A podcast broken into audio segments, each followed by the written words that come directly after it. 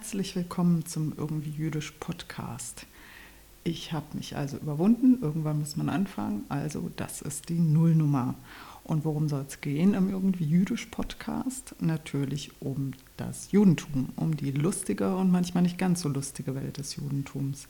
Ich habe mir überlegt, wir werden über die Feiertage sprechen. Ich werde euch einfach erzählen, was jetzt als nächstes ansteht. Hanukkah haben wir jetzt gerade hinter uns gebracht oder sind noch dabei. Das ist der letzte Abend und morgen der letzte Tag.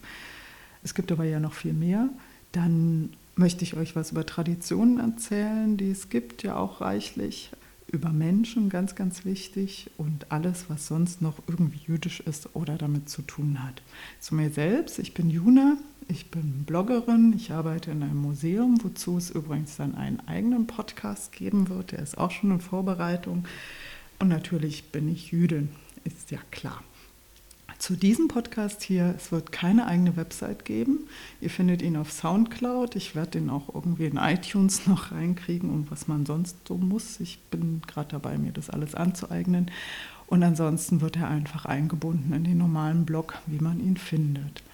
Wenn ihr Wünsche oder Fragen habt, ich freue mich sehr über Vorschläge oder Themenvorschläge oder irgendwelche Leute, die ich äh, interviewen soll oder sonst für Tipps bin ich sehr dankbar. Kontaktformular ist einfach auf meiner Website irgendwie jüdisch.com.